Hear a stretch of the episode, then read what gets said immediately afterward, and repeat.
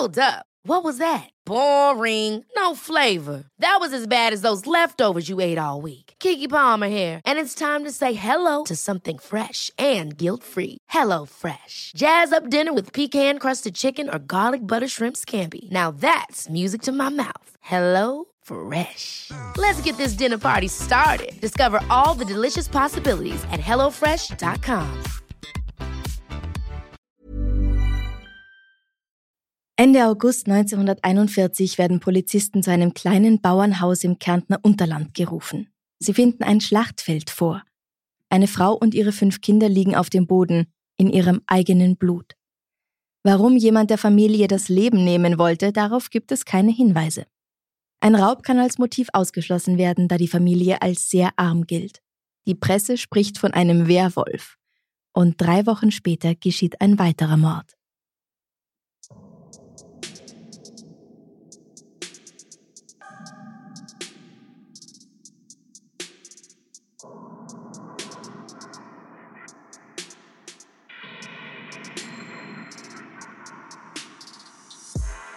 Servus. Hallo.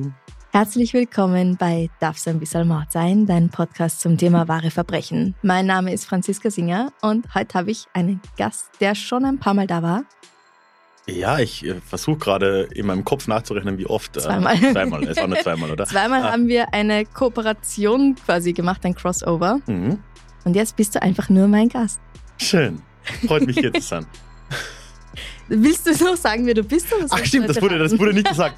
ähm, man muss sich ja auch noch selbst vorstellen. Das ist ja wirklich äh, tragisch. Ja, Ralf Grabuschnik, hallo. Man kennt mich vielleicht von den Folgen, die wir schon gemacht haben. Déjà-vu Geschichte heißt mein Podcast und Mhm. da haben wir so historisches Zeug gemacht. Und heute bin ich, soweit ich weiß, wegen nichts davon da, sondern einfach nur, weil ich zufällig aus Kärnten komme. Ja, genau. Wir befinden uns heute in der Geschichte im sonnigen Süden Österreichs in Kärnten. Und da habe ich mir gedacht, ich frage meinen, einen meiner Lieblingskärntner. Und ähm, du hast gesagt, ja, du magst mit mir über diesen Kriminalfall sprechen. Und das freut mich sehr. Ich nehme jede Ausrede wahr, über die schöne Heimat zu reden, auch wenn meistens nur negative Sachen da unten passieren. Ich habe das Gefühl, das könnte Augen. heute auch so sein. Ich weiß nicht. Ähm, schauen wir mal, lassen wir uns überraschen, oder? Ist ja True Crime, das kann nur positiv werden. Hm. Themenwechsel. Kennst du den Wölfnitzgraben bei Griffen? Nein, aber ich kenne Griffen. Okay, also mir sagen all diese Ortsnamen überhaupt gar nichts. Darum habe ich nachgesehen, wo der in etwa liegt. 40 Kilometer östlich von Klagenfurt. Hm. Klagenfurt kenne ich, Schlagernacht am Wörthersee und so. Ja, Klagenfurt kennt man, das ist im Lavantal. Ich glaube, dort sagt man Laufental dazu. Mhm. Äußerstes Ostkärnten, Südostkärnten. Okay, aber das ist das Unterland. Habe ich das richtig verstanden? Ja, das ist das Unterland, weil ähm, ich bin mir ehrlich gesagt nicht sicher, woran das liegt. Also es liegt natürlich tiefer als, Als das Oberland? als das Oberland und das korreliert wiederum mit dem Lauf der Drau. Und ich glaube aber, es liegt an der Drau, warum Mhm. das Ober- oder Unterkärnten genannt wird. Okay. Ähm, und die fließt halt von West nach Ost. Mhm. Gut, also da befinden wir uns. Wir fangen mit Ursula Kucher an. Die kommt am 19. Oktober 1899 zur Welt. Ihre Mutter Anna ist Magd und ihr Vater Peter Knecht bei unterschiedlichen Bauern. Mit 24 Jahren bringt Ursula, die eigentlich nie Ursula genannt wird, sondern Urscha, ist das, was, was man da so macht? Könnte eher schon, also Urscha, vielleicht Ist kommt das vielleicht sogar aus dem Altes. Slowenischen oder so. Mhm. Wobei Lavantal schon länger nicht mehr slowenischsprachig ist, aber Griffen ah, könnte an der Grenze sein. Ja. Ja.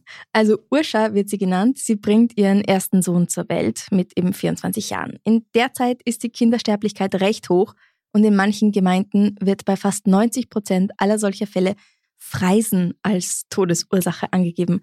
Hast du davon schon mal gehört? Zu meiner Schande nicht, aber ich kann mir schon fast vorstellen, dass das einfach so ein Catch-all-Ding ist, wenn Ärzte keinen Mhm. Bock haben, wirklich nachzuschauen und man denkt halt so, hey, passiert jeden Tag fünfmal, ist doch wurscht, nehmen wir es Freisen.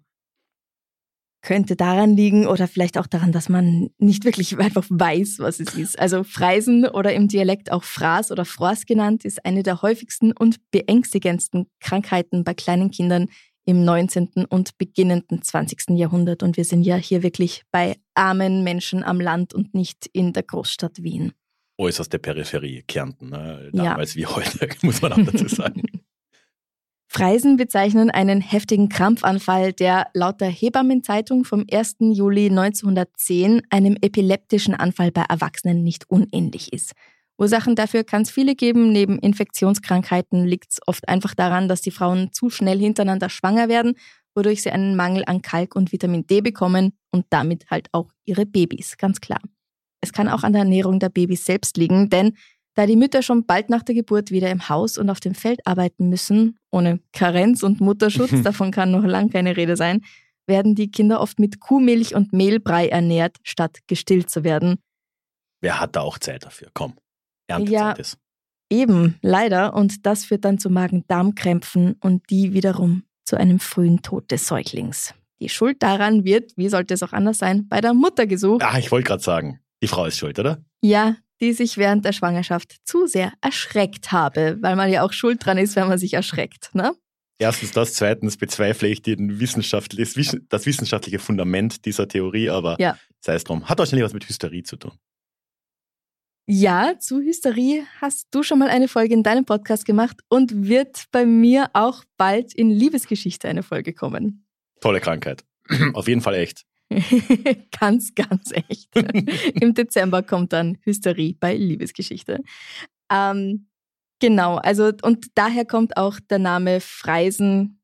Das geht nämlich auf das mittelhochdeutsche Freise zurück, was Angst und Schrecken bedeutet. Ja, genau. Und deswegen hat man die Kinder auch so schnell wie möglich getauft, weil natürlich bei den Katholiken kommen nur getaufte Menschen in den Himmel und die Leute sind auch sehr erfinderisch, was so Hausmittel als Vorbeugung oder Bekämpfung der Freisen angeht.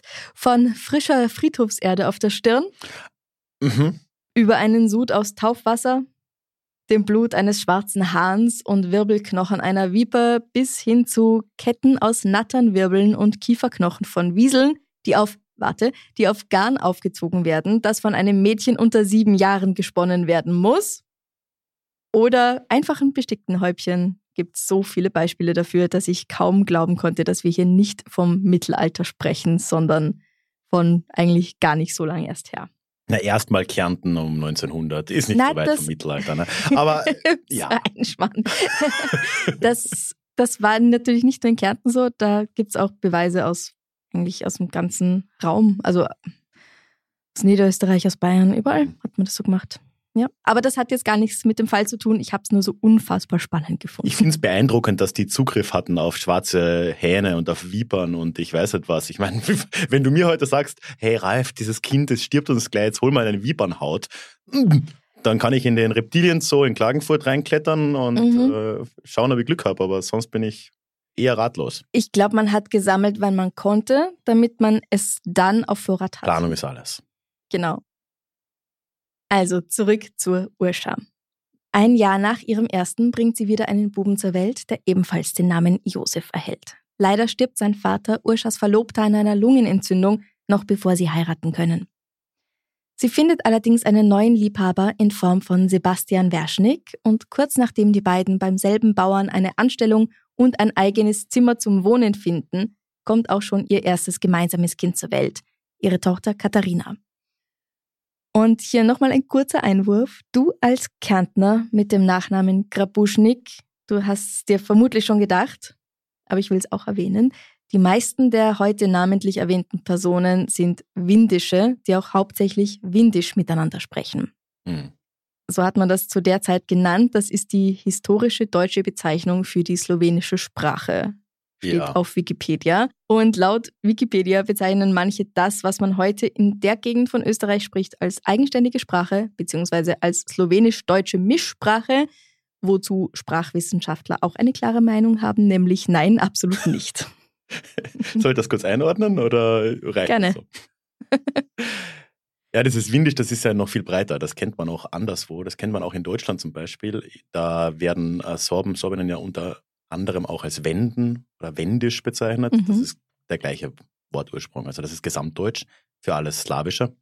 Ja, und das in Kärnten, das war lange ein, meistens aus deutschnationalen Kreisen stammender Mythos, dass diese Menschen ja gar nicht Slowenisch sprechen würden oder in irgendeiner Form eine eigenständige Sprache, sondern dass das ja alles irgendwie vermischt ist und das Kärnten ja eigentlich Deutsch ist. Und letztendlich war das die Motivation hinter dieser Trennung zwischen Windisch und Slowenisch und so weiter. Ist ein Mhm.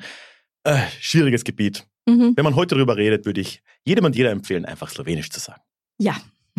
Auch wenn es so teilweise harte Dialekte sind, das, das schon. Mhm. Zwei Jahre darauf, im Februar 1929, bringt Urscha einen weiteren Buben zur Welt, der die Geburt im Schein einer einzigen Petroleumlampe leider nicht überlebt. Und zwei weitere Jahre kommt dann noch ein Mädchen namens Friederike auf die Welt. Äh, einige Kinder, ne? Sind die zwei. Bislang schon ein Paar. Mhm. Kommen aber noch mehr. Sind die zwei jetzt zumindest schon mal verheiratet eigentlich, so Sebastian Urscha? Nein, aber der Pfarrer hält fest, dass er der Vater ist.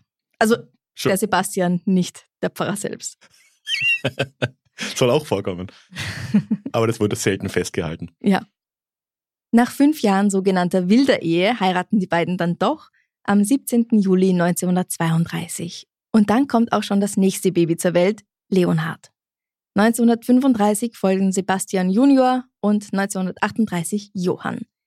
Die Familie lebt in einem stark heruntergekommenen 30 Quadratmeter großen Holzhaus.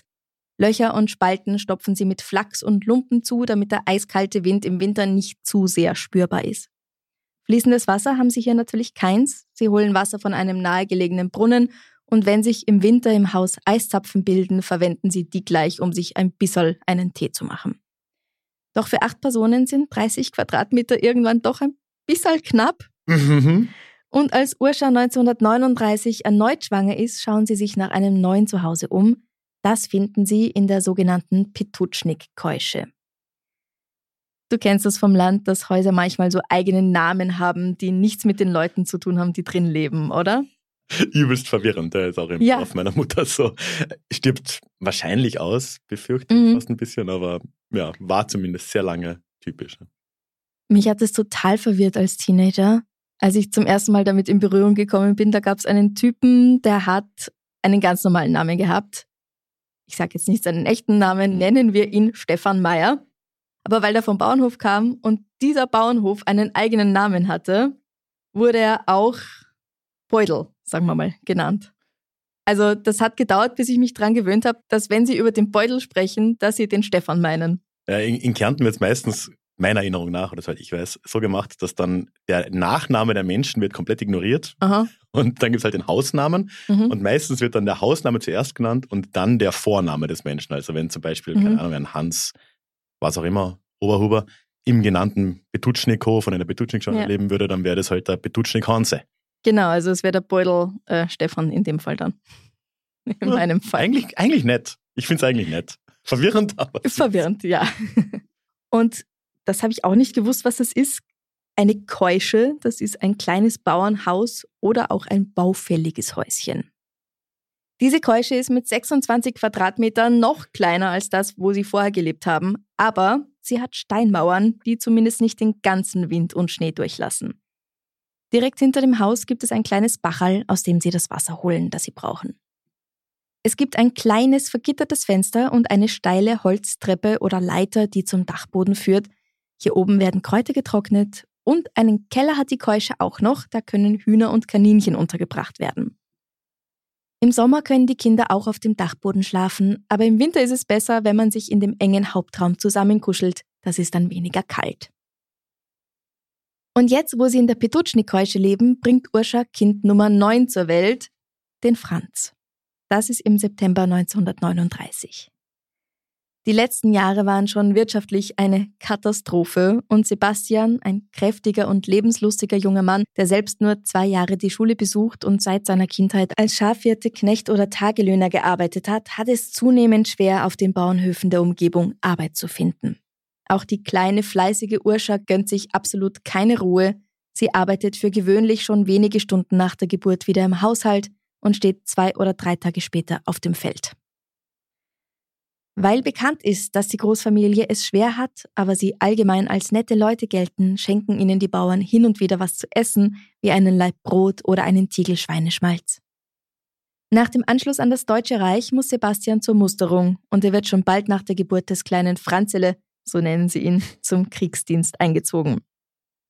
Er kommt unter anderem am sogenannten Westwall im Westen Deutschlands an der Grenze zu Frankreich zum Einsatz. Zweimal bekommt er Heimaturlaub und sieht seine Lieben im Februar 1941 zum letzten Mal. Aber das ist kein Kriegsdrama, es ist ein True Crime Podcast. Und zu dem Teil kommen wir jetzt. Am 29. August 1941 gehen Leonhard und Sebastian von einem Bauern in circa eineinhalb Kilometer Entfernung Milch holen. Zum Abendessen gibt es Brot mit heißer Milch, danach gehen die vier Buben, das Mädchen und ihre Mutter schlafen. Das sind jetzt plötzlich nur noch sechs Leute. Ja. Wo sind die anderen jetzt? Also Sebastian Senior ist am Ja. Westwall und die ältesten Kinder Josef und Katharina, die sind auch bereits im Dienst der Nazis, so kann man das sagen. Kathi ist 15, sie muss seit Februar ihr Pflichtjahr ableisten und wird als Stubenmädel an einen Bauernhof in der Gegend vermittelt. Josef oder Pepe, wie er genannt wird, ist 17. Er muss seit er 14 ist auf diversen Bauernhöfen der Umgebung arbeiten, um die Familie zu unterstützen. Er gilt als geschickter Arbeiter und lebt zu der Zeit auf dem Hof, der ihn gerade beschäftigt. Am nächsten Tag kommt Josef, der eben der älteste Sohn von Urscha ist und der Halbbruder der anderen Kinder, am Vormittag zu Besuch zur Betutschnik-Keusche. Er findet die Haustür mit einem Strick zugebunden vor. Ja, gut, es ist Samstag, vielleicht sind sie gerade irgendwo unterwegs. Er beginnt sein Fahrrad zu reparieren, aber als er fertig ist und immer noch niemand da ist, geht er ins Haus, um vielleicht was zu essen und zu trinken zu finden. Aber als er in das dunkle Häuschen tritt, weiß er, warum ihn niemand begrüßt hat und warum niemand gekommen ist. Denn im Inneren liegen seine Mutter und drei seiner Geschwister in ihrem eigenen Blut. Sie sind allesamt tot. Also schwingt sich der Pepe auf sein Fahrrad und sucht beim nächsten Bauernhof Hilfe. Der Sohn der Bäuerin begleitet ihn und gemeinsam fahren die Burschen zum Gendarmerieposten und zusammen mit drei Polizisten fahren sie wieder zurück zur Petutschnik-Keusche, wo sie auf dem Dachboden noch zwei Kinderleichen entdecken. Als später am Tag Mitglieder der Mordkommission aus Klagenfurt ankommen, sind sogar die über den Anblick äußerst entsetzt. Dabei sollten die doch einiges gewohnt sein, müsste man meinen. Die Szene, die sich ihnen bietet, wird als Schlachtfeld beschrieben. Aber wie sind sie genau gestorben? Der Mörder muss sich irgendwie Zutritt zum Haus verschafft haben. Das einzige kleine Fenster ist ja mit Eisenstäben vergittert, so kann er sich nicht reingeschlichen haben. Er muss die Haustür aufgebrochen haben und dann gleich Urscha mit einem Holzprügel außer Gefecht gesetzt haben. Danach hat er ihr mehrere Messerstiche zugefügt und ihr die Kehle durchgeschnitten. Sie hat versucht, sich zu wehren, so gut es ging, und hat noch ein Büschel Haare in ihrer Hand, die sie ihrem Mörder ausgerissen hatte. Aber leider dauert es halt noch ungefähr 40 Jahre bis zur ersten DNA-Analyse. Hm. Also damit kann man nichts anfangen. Die zehnjährige Friederike, die alle Frieda nennen, versucht, durch das vergitterte Fenster zu fliehen, aber der Angreifer ist schneller.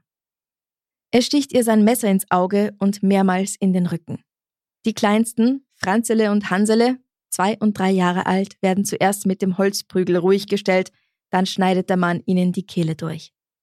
Oben auf dem Dachboden versuchen sich Leonard und Vasti zu verstecken, aber leider geht er sie hier suchen und schneidet den sechs- und neunjährigen ebenfalls die Kehle durch. Als er fertig ist, trinkt er die Milch aus, packt Speck und Brot ein, nimmt einen Anzug und sämtliche Ersparnisse der Familie Werschnick mit und bindet die Tür von außen mit einem Strick zu. Das Messer und seine blutgetränkte Kleidung wirft er in den Wölfnitzbach. Wie viel Geld haben die so da gehabt? Ich meine, nicht, dass sich so ein Mehrfachmord unbedingt lohnen muss, aber hat sich's denn gelohnt? Es waren um die 150 Reichsmark, so circa 800 Euro müssten das heute sein. Hm. Also es ist jetzt nicht Äh, wenig, um es daheim rumliegen zu haben, aber auch nicht genug, um jemanden umzubringen, oder? nee, ich denke nur so im Hinterkopf irgendwie schon über Motive nach und ich denke mir, äh, also ein bisschen brutal für 800 Euro, ne? Und vor allem ist bekannt, dass die so arm sind, also dass da überhaupt was da war, ist eigentlich überraschend. Hm. Sebastian wird an der Front verständigt, er bekommt Urlaub, um seine Familie zu beerdigen. Die sechs Toten werden in Holzkisten gelegt und am 3. September beerdigt. Das ist derselbe Tag, an dem Sebastian nach Hause kommt. Und da weiß er noch gar nicht, was eigentlich passiert ist. Die ganze Tragödie erfährt er wirklich erst hier vor Ort. Und der Mann, der nicht einmal dann geweint hat, als seine Freunde, die mit ihm im Krieg dienen, ums Leben gekommen sind, bricht zusammen und weint zum ersten Mal. Der versammelten Trauergemeinde bleibt ein Geheimnis verborgen, das Sebastian erst lang später ein paar auserwählten Freunden erzählt. Denn als sie ermordet wurde, war Urscha erneut schwanger gewesen. Die ganze Gegend ist entsetzt und alle haben Angst. Es ist doch so eine friedliche Gegend. Wer könnte denn hier so ein furchtbares Verbrechen begehen? Wanderer schauen sich alle paar Meter um, ob ihnen eh niemand folgt. Familien mit größeren Häusern rücken in der Nacht ganz nah zusammen. Allen sitzt die Angst im Nacken. Die illustrierte Wiener Kronenzeitung berichtet am 2. September 1941 Eine Mutter und ihre fünf Kinder starben durch Mörderhand. Man fragt sich, wie es denn im Innern eines Menschen aussehen mag, der solcher Verbrechen fähig ist. Nur mit einem Untier, einem Werwolf, kann er verglichen werden. Da haben wir mal wieder die Entmenschlichung eines Täters. Bin ich ja persönlich kein Fan davon. Ja, und dann vor allem auch gleich Werwolf. Ne? Aber gibt es denn abseits von mythologischen Gestalten sonst Verdächtige? Der Pepe, der die ermordeten Geschwister und seine Mama entdeckt hat, gilt natürlich gleich mal als Verdächtiger. Aber er war in der Nacht zuvor ja bei den Bauern, wo er lebt und arbeitet, also hat er ein Alibi. Der Eigentümer der Keusche wird ebenfalls untersucht, weil es anscheinend wegen der Miete Probleme gab und deswegen gibt's auch geredet, dass er sie rausschmeißen will, wenn sie nicht zahlen können. Beziehungsweise wollte. Er hat jedoch auch ein Alibi. Ein Einsatz mit Suchhunden erweist sich als wenig erfolgreich, weil es in der Nacht geregnet hatte und dadurch sind halt die Spuren im Wald einfach weggewaschen worden. Aber ein Name, der immer wieder fällt, zuerst hinter vorgehaltener Hand, dann offener, ist Franz Potritschnik.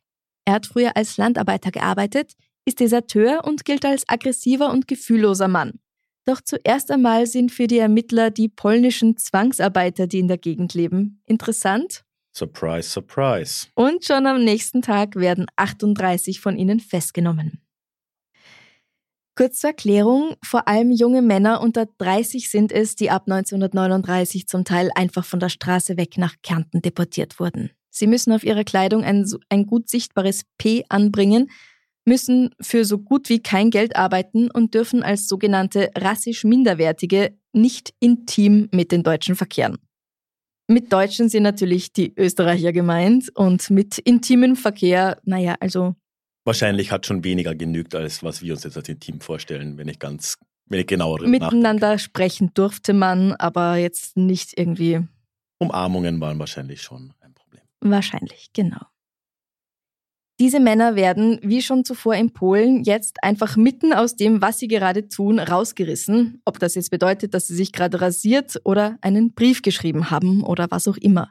Sie werden einfach gepackt und zum Gendarmerieposten Griffen gebracht, wo sie verhört werden und natürlich auch ordentlich Prügel einstecken müssen.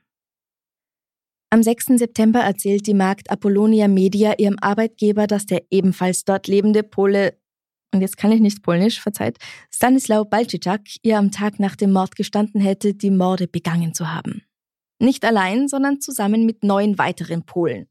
Apollonia hat zwar eine geistige Behinderung und kann nur schwer verständlich sprechen, angeblich soll ihre Mutter sie, als sie drei Monate alt war, gegen die Wand geworfen haben. Aber nun macht sie eine sehr genaue Aussage über das, was geschehen war, so dass die Ermittler nicht daran zweifeln, dass das die Wahrheit ist. Alle zehn von ihr genannten Polen werden nun ebenfalls verhaftet, sodass von den rund 60 polnischen Zwangsarbeitern der Gegend jetzt schon 48 in Haft sitzen. Tja, das passiert, wenn man den Rechtsstaat auflöst, ne? Genau. Der damals 13 Jahre alte Johann Klade vom Arnoldhof erinnert sich daran, wie mit den Männern umgegangen wurde. Bei der NS-Feier am Hauptplatz in Griffen, zu der Bewohner von allen Häusern der Gemeinde vorgeladen waren, schwangen die Teilnehmer kleine bunte Hackenkreuz-Papierfähnchen. Plötzlich merkten meine dort anwesenden Eltern, dass die Kaunzer und Kreutschacher Kriegsgefangenen, eskortiert von Soldaten und Gendarmen, durch Griffen getrieben wurden. Mein Vater blickte seinen polnischen Arbeiter Stanislau und ging auf ihn zu. Auch Stanislau wollte seinem guten Bauern etwas sagen. Es kam nicht dazu. Er bekam von einem Soldaten eine kräftige Ohrfeige und musste weitergehen. Sofort wurde nicht nur gemutmaßt, dass einer der abgeführten Polacken der sechsfache Mörder sei. Nach mehr als einem Monat kam Stanislau gezeichnet vom Polizeigefangenenhaus Klagenfurt zum Arnold zurück und war plötzlich eine gänzlich veränderte Person. Widerwillig und spärlich erzählte er von den brutalen Verhörmethoden, die in Klagenfurt stattfanden. Voller Angst sagte er, dass die Leute dort die inhaftierten Polen zu einem Mordgeständnis drängen wollten und dabei auch Foltermethoden anwendeten. Furchtbar. Auch das, äh, die Wortwahl. Äh, Ja. Ja. nicht sehr schön. Doch der wahre Mörder befindet sich immer noch auf freiem Fuß. Und am 2. Oktober schlägt er erneut zu. Familie Sajowetz besteht aus Blasius und Trude, ihrem Sohn Arnold und Trudes Mutter Clara, die alle zusammen auf dem Gregorhof in Töllerberg bei Völkermarkt leben. So 17, 18 Kilometer weiter in Richtung Klagenfurt von Griffen weg, wo die ersten Morde stattgefunden haben. Zu der kleinen Landwirtschaft gehören ein paar Felder, ein altes Haus, in dem sie leben, ein großer Obstgarten, ein paar Bienenstöcke, Schweine und zwei Kühe. Blasius ist ehemaliger Gendarm, der nun im Landrat Bezugsscheine ausstellt. Seine Frau ist die 22 Jahre jüngere Gertrud oder Trude, die bis zu ihrer Heirat als Wirtschafterin und Köchin gearbeitet hatte und als besonders gütig und musikalisch begabt bekannt ist. Bei ihrer Heirat ist Trude bereits mit ihrem ersten Sohn Arnold schwanger, der 1938 zur Welt kommt. Um ihrer Tochter gerade während der Schwangerschaft im Haus und auf dem Hof zu helfen, ist Trudes 63-jährige Mutter zu ihnen gezogen. Die ist da eh schon verwitwet und freut sich vielleicht auch woanders zu sein. Als die drei Ende September gerade bei der Heuernte sind, kommt ein Mann vorbei, der wissen will, warum sie an einem Sonntag arbeiten. Trude antwortet, dass sie nun mal auch am Tag des Herrn arbeiten müssten, weil ihr Gatte unter der Woche in Völkermarkt auf dem Amt arbeitet. Hey, I'm Ryan Reynolds. At Mint Mobile, we like to do the opposite of what Big Wireless does. They charge you a lot, we charge you a little. So naturally, when they announced they'd be raising their prices due to inflation, we decided to deflate our prices due to not hating you. That's right. We're cutting the price of Mint Unlimited from $30 a month to just $15 a month. Give it a try at mintmobile.com slash switch. $45 upfront for three months plus taxes and fees. Promote for new customers for limited time. Unlimited more than 40 gigabytes per month. Slows. Full terms at mintmobile.com. Hey, it's Ryan Reynolds, and I'm here with Keith, co-star of my upcoming film, If, only in theaters May 17th. Do you want to tell people the big news? All right, I'll do it. Sign up now and you'll get unlimited for $15 a month in six months of Paramount Plus Essential Plan on us. Mintmobile.com slash switch. Upfront payment of $45 equivalent to $15 per month. Unlimited over 40 gigabytes per month. Face lower speeds. Videos at 480p. Active Mint customers by 531.24 get six months of Paramount Plus Essential Plan. Auto renews after six months. Offer ends May 31st, 2024. Separate Paramount Plus registration required. Terms and conditions apply if rated PG. Am 30. September kommt Blasius um 19 Uhr von der Arbeit nach Hause. Er geht immer zu Fuß zur Arbeit und zurück. Die Kühe schreien, darum füttert und tränkt er sie und beginnt auch noch mit dem Melken, bevor ihm auffällt, dass dadurch irgendwas seltsam ist und zum Haus geht. Die Tür findet er verschlossen vor und er kann den Schlüssel nicht finden, also geht er zurück zum Stall und stößt hier unter einem Haufen Stroh auf die schrecklich zugerichtete Leiche seiner im siebten Monat schwangeren Frau, Trude. Er nimmt die Beine in die Hand und rennt zum Schloss Töllerberg, wo er seinen Freund und Nachbarn verständigt. Der nimmt noch den Förster mit und zu dritt, mit Taschenlampen und Jagdgewehren ausgestattet, gehen sie zurück zum Gregorhof. In der Küche liegt seine tote Schwiegermutter und im Schlafzimmer finden sie schließlich den dreijährigen Noldi. Alle drei wurden mit einer Axt ermordet. Der Täter hat ihnen den Kopf beinahe in zwei gespalten, indem er ihnen mit der Axt ins Gesicht gehauen hatte. Ich fand schon vorher diese Vorstellung von Messer ins Auge Mhm. unfassbar und jetzt auch noch Axt ins Gesicht, ey, Alter. Kein sehr netter Mensch, der das gemacht hat. Werwolf. Vielleicht. So schnell es geht, macht sich nun der Nachbar auf den Weg über steile Feldwege und Steige zum nächstgelegenen Gasthaus, wo es ein Telefon gibt und verständigt die Polizei. Aus dem Haus gestohlen wurden unter anderem drei Schinken, Hose und Hemd und 215 Reichsmark, also über 1000 Euro, und ein Fahrrad. Aufgrund der Ähnlichkeit der Morde vermutet man schnell, dass es sich hier um denselben Mörder handeln könnte wie bei dem Mord einen Monat zuvor im Wölfnitzgraben. Blasius erinnert sich, am Morgen einem seltsamen Mann begegnet zu sein und beschreibt ihn der Polizei. Diese Beschreibung passt auf einen Mann, der schon einmal als Verdächtiger gegolten hatte, bis man ihm gleich darauf die 48 Polen vorgezogen hatte. Franz Podritschnik. Am 4. Oktober werden die Toten zu Grabe getragen. Da sind die Ermittlungen schon in vollem Gange. Das Gebiet, von dem man annimmt, hier muss sich der Podritschnik befinden, wird von Polizei und Sonderkommandos eingekesselt. Als man erfährt, dass auch ein Fahrrad gestohlen wurde und einige Personen melden, dass sie ihn in Richtung Klagenfurt radeln gesehen haben wollen, wird das Suchgebiet ausgeweitet. Und schließlich findet man ihn. Beim Zigarettenkaufen in einer Trafik erkennt ihn jemand von seinem Fahndungsfoto in der kleinen Zeitung. Der Mann verständigt jemanden, dass er die Polizei rufen soll und verfolgt den Verdächtigen, der in einem LKW davonfährt mit seinem Fahrrad. Und dann geht alles ganz schnell. Polizisten halten das Auto an, reißen die Tür auf und entreißen ihm eine geladene Pistole und zwei Sprengkörper, noch bevor er davon Gebrauch machen kann. Die illustrierte Kronenzeitung berichtet am 4. Oktober, Nach längerer Zeit holte man schließlich jenes Fahrzeug ein, auf dem sich Podritschnik befand. Der Lastkraftwagen wurde zum Halten veranlasst und ehe sich Podritschnik versah, lag er in Eisen. Die Festnahme erfolgte mit einer derartigen Schnelligkeit, dass Podritschnik nicht einmal mehr von seiner schussbereiten Pistole Gebrauch machen konnte.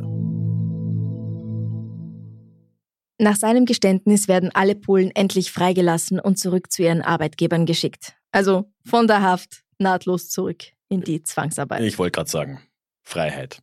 Ja. Noch bevor es zur Gerichtsverhandlung kommt, wird Franz Potritschnik in einer Art Käfig auf dem neuen Platz in Klagenfurt ausgestellt, damit alle den mehrfachen Mörder anschauen, beschimpfen und anspucken können. Pepe stattet ihm einen Besuch im Knast ab. Aber er bekommt keinerlei emotionale Reaktion von ihm. Er meint nur, dass es schon gut gewesen sei, dass er gefasst wurde, weil er noch einiges vorgehabt hätte. Ohne jetzt zu viel über den psychischen Zustand dieser Person äh, spekulieren zu wollen, Mhm. kannst du uns ein bisschen erzählen, wer der Franz Podritschnik überhaupt war, so in groben Zügen? Ja, sehr gern. Er kommt am 13. Juni 1900 zur Welt und wächst bei seinem Onkel auf. Und er arbeitet tageweise als Landarbeiter auf diversen Bauernhöfen. Schon während des Ersten Weltkriegs muss er kurzzeitig zum Militär und von dort gleich in den Knast, weil er seinen Onkel bestohlen hatte. Also die dürften auch kein besonders Mhm. gutes Verhältnis zueinander haben. Statt zu arbeiten, treibt er sich lieber herum und stiehlt. Wobei ich sagen würde, vielleicht ist einfach diese Art Arbeit nichts für ihn. Ich meine, nicht jeder ist für alle Art Arbeit gemacht. Er wird insgesamt 13 Mal wegen Delikten wie Diebstahl und Körperverletzung verurteilt und verbringt insgesamt vier Jahre hinter Gittern. Er gilt als Einzelgänger, der sehr kinderlieb sein kann. Andererseits macht es ihm auch Spaß, Tiere zu quälen. Ich würde meine nicht vorhandenen Kinder trotzdem nicht unbedingt zum Babysitten übergeben. Da ist ja noch nicht klar, was er später alles machen wird.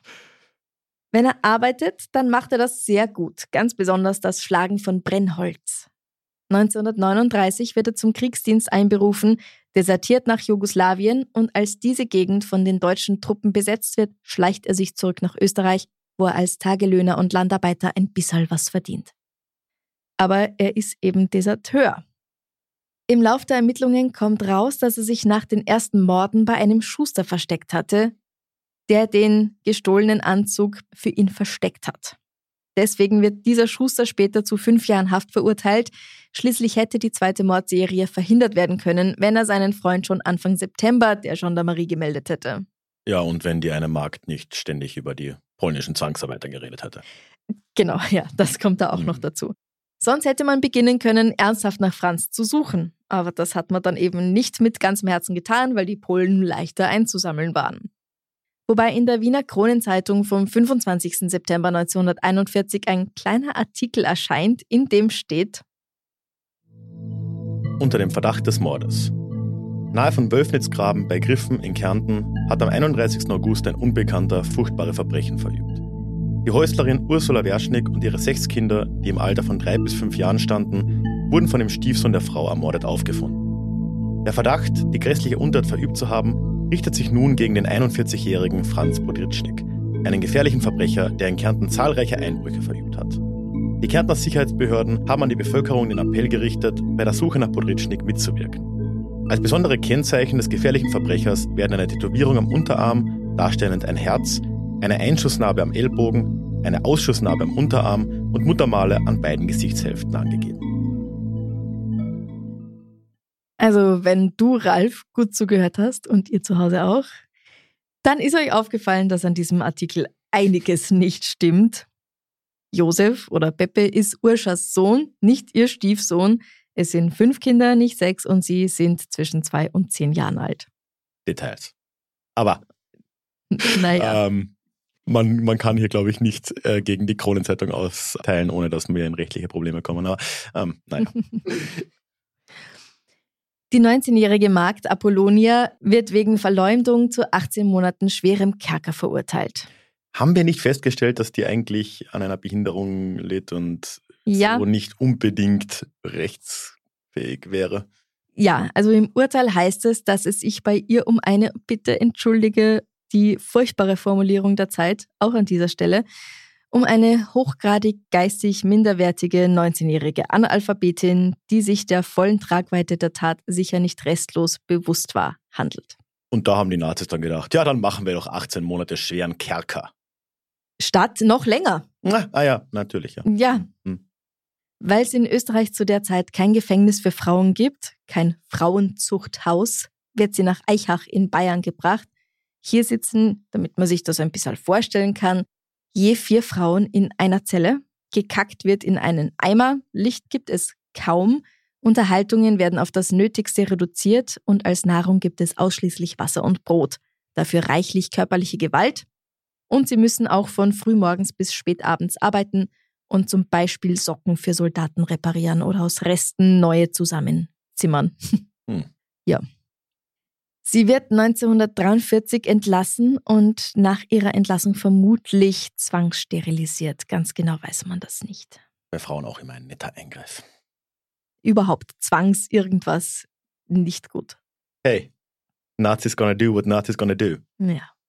Aber zurück zu dem Mörder. Neben den insgesamt neun Morden, die beiden ungeborenen Kinder werden offiziell nicht mitgezählt, sonst müsste man schon elf sagen, wird Franz Potritschnik für zahlreiche Einbrüche und mindestens 17 Diebstähle angeklagt. Auf die Frage, warum er die Kinder auch getötet hat, obwohl sie keine Gefahr für ihn dargestellt hätten, antwortet er, dass ihn ihr Schreien gestört hat. Eine Entschuldigung hat er nicht parat. Er hat diese Taten halt begangen, weil er Geld wollte und die Anwesenheit der Personen habe ihn beim Diebstahl gestört. Fertig. Ich will nur kurz dran erinnern, ne? da waren im ersten Fall was zwei Kinder, die sich, ich nehme mal an, still auf dem Dachboden versteckt haben. Und er hatte nichts Besseres zu tun, als sie zu suchen und umzubringen. Ähm, ne, ne. Ja, also selbst wenn sie geschrien haben, er ist da extra die Treppe raufgeklettert. Und Ja. also er hat sich da schon Mühe gemacht. Ja. Franz wird zum Tode verurteilt und für die Vollstreckung nach Wien überführt, wo er am Morgen des 22. Oktober 1941 im Alter von 41 Jahren durch die Guillotine getötet wird. Und was wird aus den Überlebenden? Erstmal ist es unglaublich schwer für sie. Es gibt ja auch sowas wie Survivor's Guild, falls du davon schon gehört hast. Ja. Und es sind die 40er. Am Land oder am Berg, da gibt's keine Therapie. Da gibt's kein nettes Kaffeekränzchen mit Freunden, wo man sich mal so richtig ausheulen kann. Das Leben muss weitergehen und vor allem die Arbeit. Kathi verliebt sich 1944 in einen jugoslawischen Partisanen und schmuggelt eine Botschaft für die. Wenige Tage später wird sie wegen des Verdachts der Spionage und Weiterleitung von Informationen an Partisanen verhaftet und fünf Monate lang inhaftiert. Acht Jahre später heiratet sie ihn endlich, wegen dem sie das damals gemacht hat. Sie ziehen in die Nähe von Ljubljana und bekommen zehn Kinder. Ihr Leben lang ist sie arm und lebt von der Hand in den Mund. 1994 stirbt sie dann im Alter von 67 Jahren. Mit ihrem Bruder hat sie so gut wie keinen Kontakt mehr. Der Josef oder der Pepe Kucher meldet sich nach dem Mord an beinahe seiner gesamten Familie freiwillig zum Kriegsdienst, kommt nach Italien und Polen und schließlich in englische Kriegsgefangenschaft. Danach zieht er nach Wien und arbeitet im Raum Wien am Bau. Er heiratet zweimal, das erste Mal bereits ein Jahr nach Kriegsende und stirbt 2009 in Sollenau bei Wiener Neustadt, wo er seit langem gelebt hatte. Da merkt man, kriegt man mal ein Gefühl dafür, wie gar nicht so lange her das eigentlich alles passiert ist. Ne? Ja. Der Mann ist 2009 gestorben. Mhm. Ui. Und schließlich noch der Ehemann bzw. Vater Sebastian Werschnick. Der hatte in seinem Leben nie gelernt, über Gefühle zu sprechen. Ich glaube, das ist absolut klar bei dem, wie die gelebt haben und wann sie auch gelebt haben. Die Nachricht des Todes von fünf seiner Kinder und seiner Frau, beziehungsweise auch noch dem Ungeborenen, kann er gar nicht ordentlich verarbeiten. Wie auch die anderen Überlebenden vermutlich nicht. Er darf auch nur ganz kurz von der Front nach Hause, um sie zu beerdigen, wo er dann ja vor den Särgen erst erfährt, wie sie eigentlich gestorben sind. Also auch das unfassbar. Und dann heißt es wieder zurück nach Frankreich, zurück in den Krieg. Ein knappes Jahr später wird er verwundet entlassen und kehrt nach Kärnten zurück. Hier trifft er auf die Landarbeiterin Josefa Verhonig. Verhonig. Verhonig, danke. Die bereits drei uneheliche Kinder zwischen zwei und elf Jahren hat und macht mit ihr zwischen 1944 und 1954 noch fünf dazu. Er wird gegen Kriegsende noch einmal in den Krieg beordert und kehrt 1946 aus der Kriegsgefangenschaft zurück. Heiraten tun die beiden nie und er wird mit den Jahren zum Alkoholiker. 1967 verunglückt er im Alter von nur 61 Jahren tödlich. Und der Überlebende vom Gregorhof, Blasius Sajowetz, zieht sich nach dem brutalen Tod seiner Liebsten noch mehr zurück als zuvor eh schon. Der ist eh niemand, der irgendwie viel rausgegangen ist und jetzt versucht er eigentlich mit niemandem mehr irgendwas zu tun zu haben. Dennoch findet er schon 1943 eine neue Freundin, oh. weil ohne die geht's dann wohl doch nicht, und nach deren viel zu frühem Tod eine weitere, die er heiratet. Auch sie stirbt viel zu früh, nämlich schon 1953. Gegen Ende seines Lebens trinkt er gern Messwein und betet stundenlang in seinem Zimmer so laut, dass man ihn im ganzen Haus hören kann. Er stirbt 1979 im Alter von 96 Jahren. Seinen Hof erbt eine Bekannte, die seit einiger Zeit mit ihrer Familie auf dem Hof gelebt hat und sich um den alten Herrn gekümmert hatte. Die Petutschnik-Keusche ist seit dem Mord an der Familie Werschnick nur noch als Mörderkeusche bekannt. Gut ein Jahr steht sie leer, bis sie, so gut es geht, gereinigt wird und eine siebenköpfige Familie einzieht. Aber in den Spalten zwischen den Holzbrettern sieht man immer noch das Blut.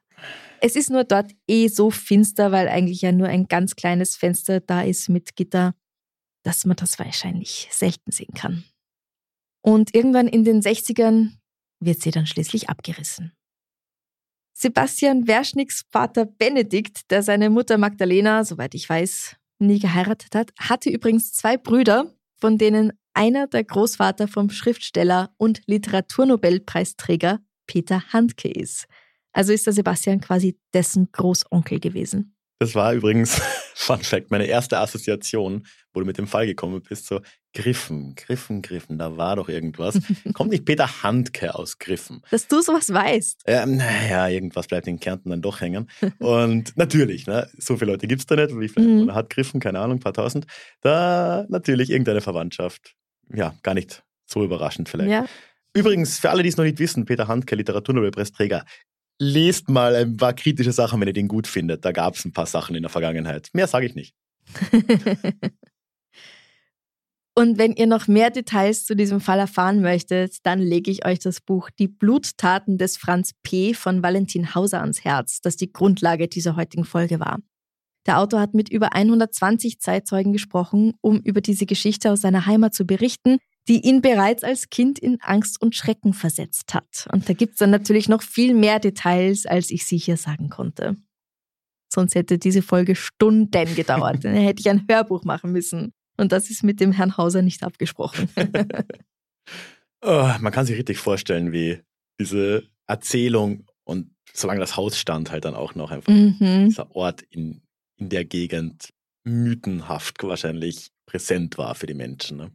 Ich meine, die Wahrheit ist schon schlimm genug, aber da hat man wahrscheinlich das noch ausgeschmückt und ein paar Geistergeschichten draus gemacht. Man kann sich richtig vorstellen, wie dann Kinder am Schulweg das entweder gemieden haben oder es gab dann irgendwelche Muten, mhm. dass man am Haus vorbeigeht. Also man kann sich das ja. fast schon ausmalen, wie das. Auch so ganz war. bestimmt, das hätte ich auch gemacht. Ja, natürlich. Ja. Klar, das, ich, ich weiß nicht. So, kommt das Alter an, ne? weil wenn man sich so vorstellt, so Volksschule, so acht, neun, hätte ich mich da vorbeigetraut bei so einem Haus? Ich weiß es nicht. Da noch nicht, aber dann so als Teenager. Ja, ja, ja. Und die ganz harten, die gehen dann zum Schmusen hin. Oh. Auf den Holzbalk. Nein, nein, nein. Kann ich mir nicht vorstellen. Nein, das hätte ich, nein, das hätte ich mir nicht getraut und das irgendwie, nein. Nichts für mich. Ja, gut, dass sie es abgerissen haben. Ja, ich denke auch. Also, ja, für so ein Häuschen, so eine Keusche hat man halt dann in späteren Jahren noch einfach keine Verwendung mehr gehabt. Zeigt auch die Veränderung in die wirtschaftliche Veränderung mhm. in der Zeit, ne? was für uns heute vielleicht ein bisschen selbstverständlich ist, weil wir irgendwie alle im relativen Wohlstand aufgewachsen sind in Österreich. dass in den 50er Jahren noch eine Familie siebenköpfig bereit war, in einem Mordhaus zu leben, das Mit 26 Quadratmeter. 26 Quadratmeter Wobei ich glaube sogar, dass es drinnen vielleicht, also dass 26 Quadratmeter die Maße inklusive Steinmauer sein könnten. Oh. Da bin ich mir jetzt nicht sicher. Der Dachboden ist wahrscheinlich ausgenommen, oder? Ja, das ja. ist Noch zusätzlich. Aber Ja. es ist halt trotzdem, nein, es ist halt nix. Und das war in den 50er Jahren noch etwas, was irgendwie akzeptabel war. Äh, Das hat Ja. sich dann halt zum Glück geändert. Und dann konnte man da auch das abreißen. Naja, natürlich leben jetzt auch Großfamilien zum Teil in ein oder vielleicht zwei Zimmerwohnungen in größeren Städten. Ja, aber keine Mordkeuschen. Nein, das nicht. Und es wird hoffentlich auch dann gegen Wind und Wetter geschützt sein, was ja dort auch eher nicht so ist. Also Hm. gut, in diesem zweiten Haus, das dann zur Mörderkeusche wurde, da hatten sie ja die Steinmauern, aber durch das Fenster und die Tür hat es halt einfach trotzdem reingeweht. Man kennt ja diese alten Bauernhäuser. Mhm. kann man sich richtig vorstellen. Das Mhm. ist halt dann einfach. Der Dachboden war wahrscheinlich auch nicht aus Stein, sondern da hat es auch. Nein, nein. Das ist ja dann unten Stein, oben Holz. Ja, klar, genau. Also alles absolut unluxuriös. Machen wir noch was Schönes zum Schluss? Ja. So, jetzt haben wir ja über einen wunderschönen Ort auf dieser Welt geredet. Meine schöne Heimat Kärnten. Ja. Reden wir nicht drüber, was da so passiert ist in der Vergangenheit. Das war auf jeden Fall das Schlimmste. Sonst gibt es da nichts zu googeln. Alles toll dort. Aber die Leute sagen ja, ein, ein sehr schönes Land, sagen die Leute, die nicht von dort sind. Es Auch ist, Leute, die von dort sind. es ist durchaus schön, ja. Aber was ist denn für dich von den Orten, die du so kennst, Mhm. bisher der, der dich am meisten beeindruckt hat? Oh. Ah, Immer wieder mein Bett. Beeindruckend. Nein, ich, ich weiß nicht. Ich bin urgern in meinem Bett und ich freue mich so, ah, jetzt kann ich ins Bett gehen. Wobei, wenn ich mich jetzt nicht ganz täusche, du hast schon mal von deiner Matratze geschwärmt in irgendeinem Gespräch, das wir hatten. Also Ja. das ist tatsächlich ein Ding. Ja. Okay, aber du meinst jetzt tatsächlich in der Natur oder eine Stadt oder so. So hätte ich es jetzt So äh, gemeint. Mm, Aber ich akzeptiere auch Bett, wenn dir nichts einfällt. Ist in Ordnung. mm. Es gibt eine ganz kleine Insel in Nordirland. Ich glaube Carrick Reed. Mhm. Da war ich vor Urzeiten einmal, 2009. Da war sogar der Josef Kucher noch auf der Welt. Ja, gerade so. Ähm, 2007 war ich dort, nicht 2009. Und bin ich mit einem Freund durch Irland gefahren und haben halt dann so eine Tour gemacht zum Giants Causeway und nach Carrick-a-Reed. Und das ist wirklich nur so, gibt so eine kleine Hängebrücke rüber vom Festland. Überhaupt nicht. Achso, die Insel ist nicht übermäßig weit vom Festland weg. Nein, überhaupt Ja, nicht. Das okay. ist echt nur so ein Felsen mit ein bisschen Gras oben drauf. Und daneben gibt es, glaube ich, noch, noch so einen Felsen, wo man irgendwie die Schafe zum Weiden hinbringen kann, wenn ich mich recht erinnere. Es ist ziemlich lang her. Und ich habe das dort so toll gefunden. Habe das Gefühl gehabt, irgendwie ich stehe so im Meer, auf dem Meer und war sehr, sehr glücklich für die vielleicht zehn Minuten, die ich dort sein konnte. Aber dann musste ich leider zum Bus zurück. Aber da würde ich gern nochmal hin und schauen, ob es mir beim zweiten Mal auch so gut geht da. Es klingt eigentlich wie ein ziemlich cooler Ort. Also ich könnte mir vorstellen, dass das auch heute noch ähm, it holds up. Ja, vielleicht war es aber auch einfach nur so situationsabhängig irgendwie. Das weiß man nicht. Das sind nur ein paar Quadratmeter, weiß überhaupt nicht, wie groß das ist. Könnte ich jetzt googeln, machen wir aber nicht. Und bei dir? Die Frage ist ja so schwierig, man könnte so viel nennen. Ja, absolut. Aber jetzt, wo du gerade über Nordirland gesprochen hast, es gibt da, das ist sicher einer dieser beeindruckenden Orte für mich und hat vielleicht einen ähnlichen Touch. Ich war mal, ist inzwischen auch eine Weile her, 2014 müsste das gewesen sein. Also ich war öfter in Schottland, aber da war ich halt auch in Schottland. Mhm. Ich liebe Schottland ja sowieso, aber das war das einzige Mal, dass ich auf der Isle of Skye war. Und die Isle of Skye ist ja inzwischen, oder auch damals schon touristisch ja einigermaßen bekannt, so als sehr raue Landschaft. Und Mhm. so war es dann da auch. Und es war gar nicht so sehr die Insel selber, die ich so in Erinnerung habe, sondern das Pub dort. Das war die schönste, also ich bin ein Gasthaussitzer, das muss man dazu, Mhm. dazu sagen. Da bin ich äh, typisch Österreicher, ich sitze gerne im Gasthaus. Kartenspielen muss ich noch lernen, aber sonst läuft's. Und Du kannst nicht Karten spielen. ja, ein Schnapsler, Sch- Schnapseln kann ich schon. Aber ich kann Damit meint er Karten spielen und nicht ja, Schnaps trinken. ich kann auch Schnaps trinken, aber ich muss nicht. Genau, Schnapsen ist in Bayern wär's Schafkopf, das kann ich zum Beispiel gar nicht. Ist halt so das typische Kartenspiel Mhm. bei uns am Land. Und ich mag das Ambiente halt. Und Mhm. dort auf der Isle of Skye war es dann vom Wetter her vielleicht ähnlich wie bei dir in Nordirland. Es war die gesamte Woche, die wir da waren, eigentlich 16 Grad Mhm. und Regen, der von der Seite kommt, durchgehend. und man ist halt den ganzen Tag eigentlich patschnass, egal was man macht. Und dann gibt's da dieses Pub und man kommt rein, es ist ein großes Feuer, so ein altmodischer Steinkamin, Mm. wirklich so richtig offen. Nicht so wie diese modernen Kamine, die Leute heute, die sind Mhm. auch schön, ne? aber mit den Mhm. Glasfenstern davor und so. Na, so richtig klassisch. Nix fancy, sondern aber Riesenfeuer. was Und- Gescheites Altes. Und dann setzt man sich dahin, patschnass und trinkt Whisky oder Bier oder was auch immer, Mhm. hört wunderbare Akzente noch dazu. Und es war aber so ein Haus, wo sicher jetzt nicht übermäßig alt, aber so, ich schätze mal 100, 150 Jahre alt wird schon gewesen sein. Wo halt auch ein bisschen der Wind durchzieht, Mhm. aber das Feuer gerade trotzdem ausreicht, um zu wärmen. Ah, da Mhm. sehne ich mich immer wieder zurück. Da möchte ich jetzt direkt reingehen. Das war so toll. Das ist wunderschön. Ich will jetzt in genau sowas gehen. Ja, das ist äh, für alle, die da mal hinwollen, das ist in dem Dorf neben der Talisker Distillerie. Okay. Wie auch immer es dort heißt. Äh, es ist auch das einzige Pub da. Jetzt habt ihr einiges, was ihr googeln könnt, wenn ihr wollt. wow, okay. Ja, danke schön, Ralf.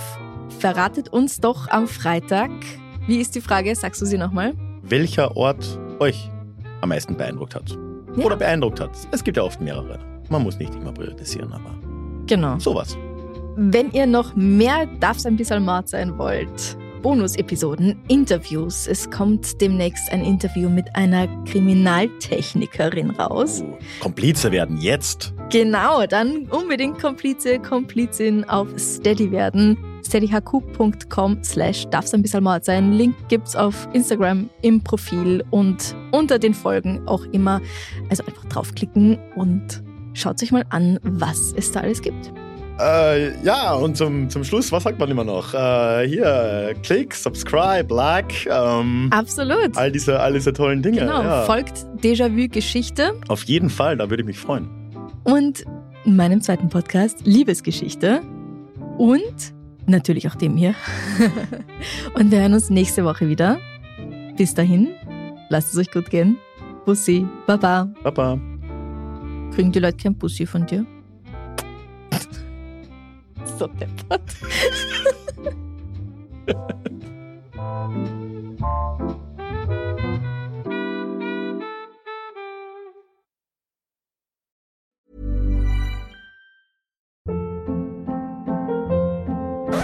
Hold up. What was that? Boring. No flavor. That was as bad as those leftovers you ate all week. Kiki Palmer here, and it's time to say hello to something fresh and guilt-free. Hello Fresh. Jazz up dinner with pecan-crusted chicken or garlic butter shrimp scampi. Now that's music to my mouth. Hello Fresh. Let's get this dinner party started. Discover all the delicious possibilities at hellofresh.com.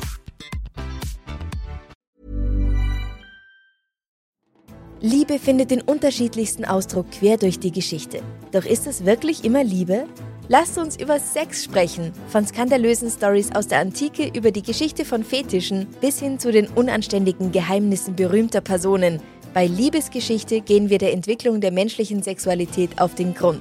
Unterhaltsam, lehrreich und im besten Sinne des Wortes tabulos stellt Franziska Singer, das bin ich, jede Woche die Frage, wer, wann, mit wem und wie. Wer Liebesgeschichte überall, wo es Podcasts gibt.